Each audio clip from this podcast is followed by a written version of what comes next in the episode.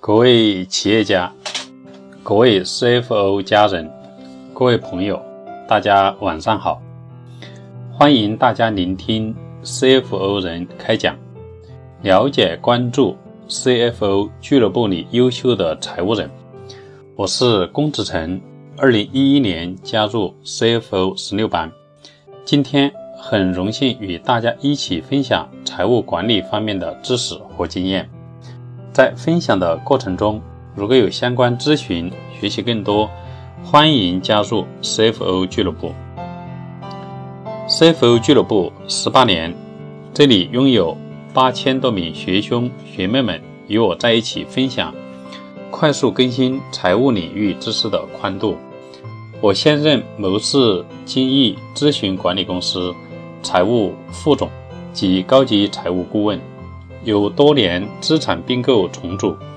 筹融资、项目投资实战经验，以及集团财务战略规划制定、纳税筹划、风险评估经验等。今天我与大家分享的主题是如何编写并购重组方案。目前，国内资本市场蓬勃发展，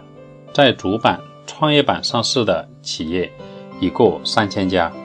新三板挂牌的企业已过一万一千一百家。如何做好上市企业的市值管理，已成为企业财务负责人最重要的工作之一。什么是市值管理？即上市公司基于公司市值信号，综合运用多种科学合规的价值经营方法，达到公司价值创造最大化。价值实现最优化的战略管理行为，市值管理是推动上市公司实体经营与资本运营良性互动的重要手段。市值管理的核心是价值管理，是价值创造与股东价值实现，目标是追求可持续的上市公司市值最大化，其本质。是一种长效战略管理机制。市值管理的核心内涵就是不断优化和扩大上市公司的资产质量，以实现市值提升。实现路径第一是通过经营业绩的提升而促使股价上升，那么所有股东的市场价值就得到了相应的提升。第二个路径是通过多种方式。不断扩大公司的资产规模，在这方面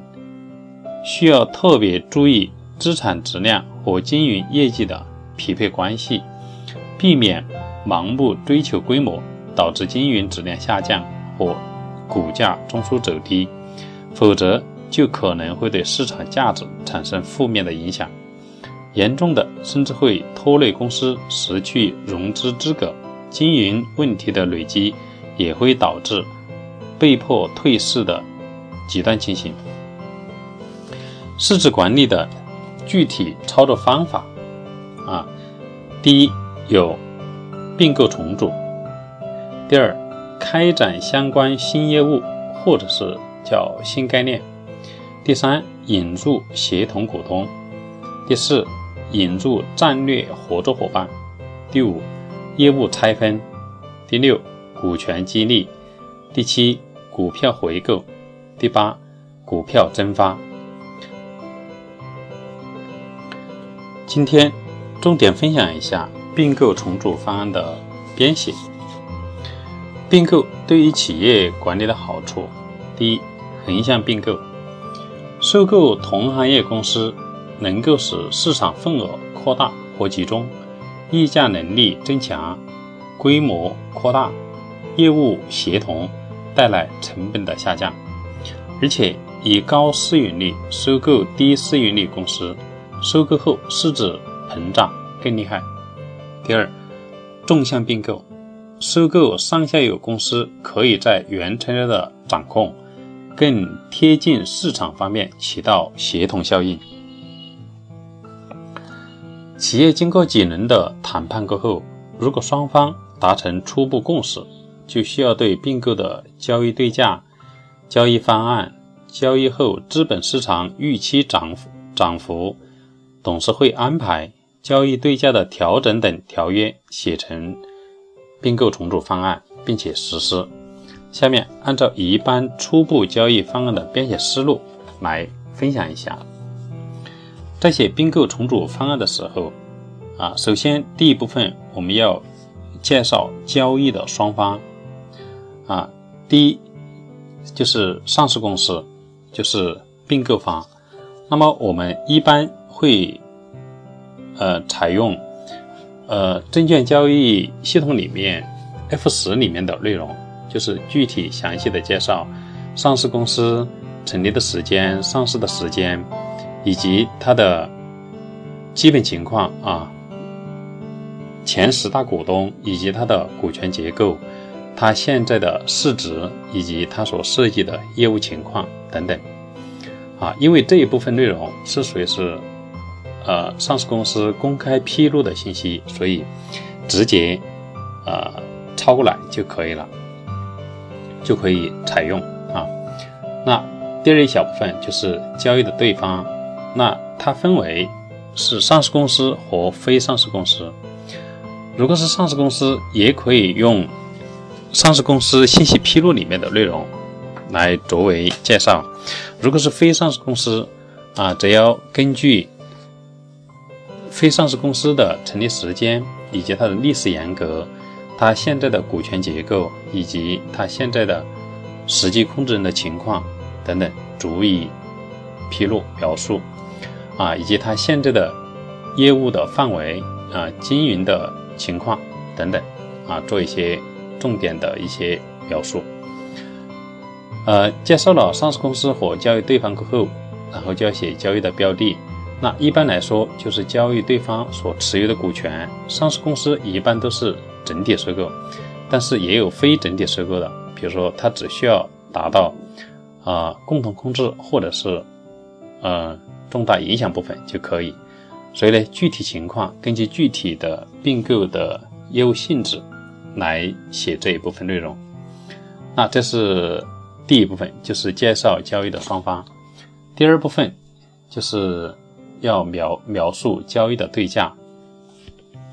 那已经发生并购企业的情况这一部分啊，我们需要把它要需要举例来说明。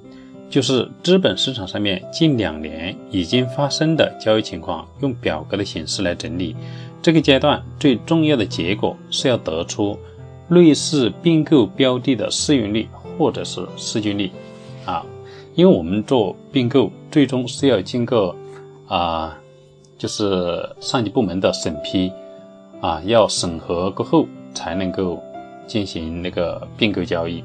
那么在审核这个过程当中，我们的交易对价是作为重点审核的内容，啊，那这是呃第一个小部分，第二个小部分就是交易的对价，给予标的合理的交易估值这一部分非常重要，就是只要解释合理就可以了，啊，这个估值你要解释合理，你要能够说得清你这个估值是怎么来的，并且还要。说明就是你这个估值是合理的啊，如果是不合理，那你这个呃并购的方案肯定会通不过啊，不能够通过的。那这个时候呢，我们就需要考虑啊近期市场情况给予的最新的估值，也可以给出平均的估值，通过交易对方给出的上一年度净利润或者承诺首年净利润。或者三年承诺净利润的平均值乘以合理的交易估值，最终得出交易对价。那这一方面，大家可以从呃百度中搜索一下行业的案例啊，注注意呢要找成功的案例啊，要找成功的案例，失败案例不足以印证结论。那么这是就是你的这个并购方案当中，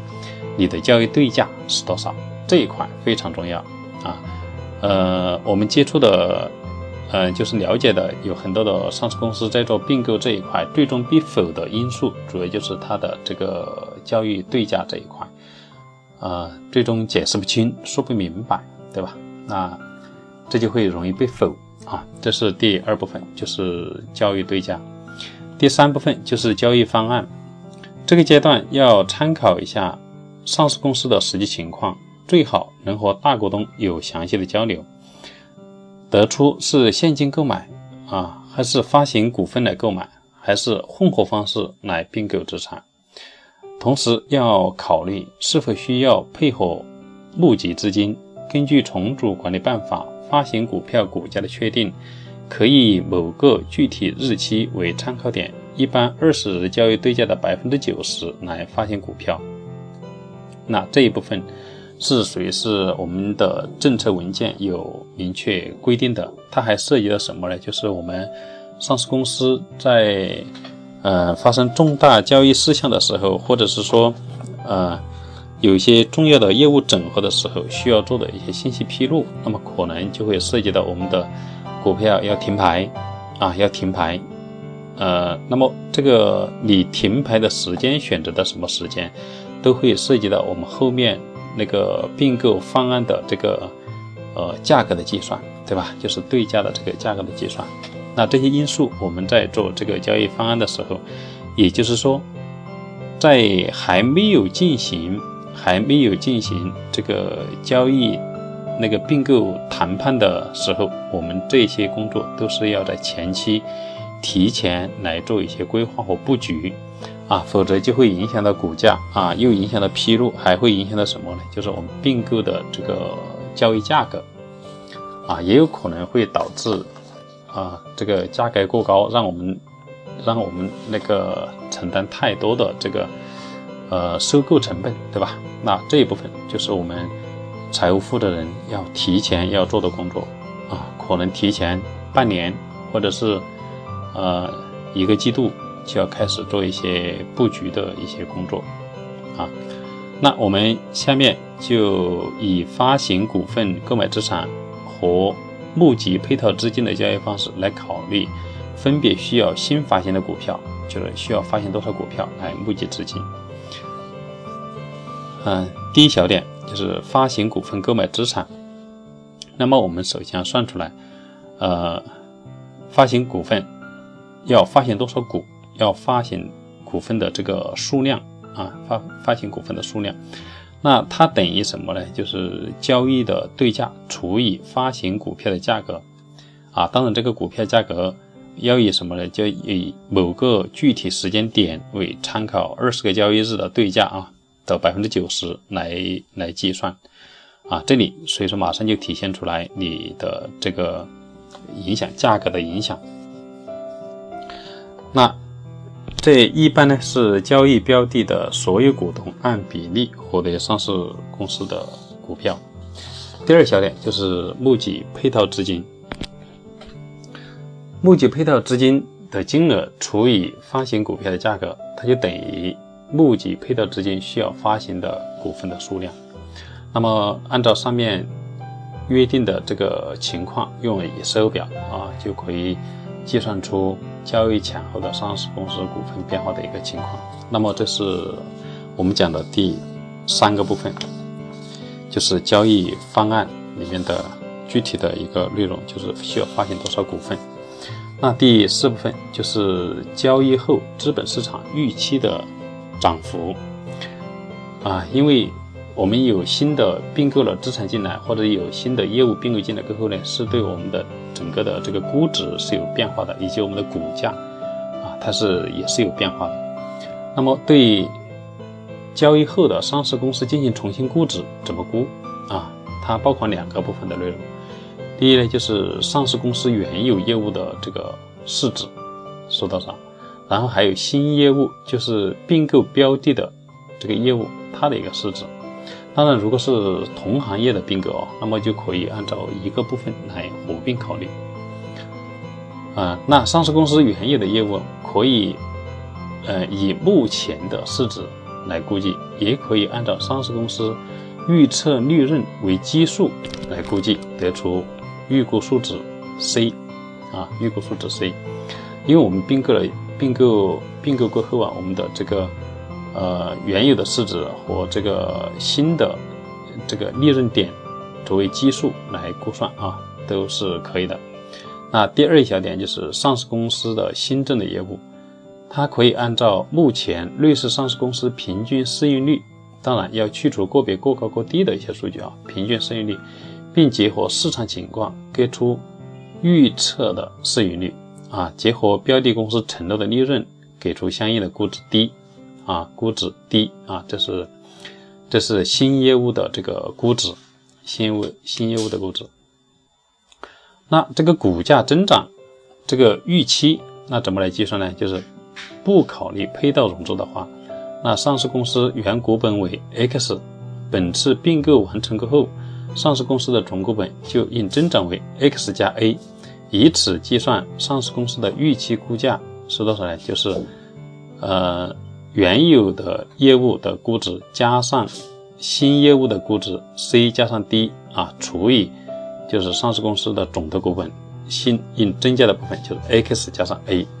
啊，这就是预期的这个估价。如果考虑配套融资，由于配套资金的募集到位，充实上市公司资本金，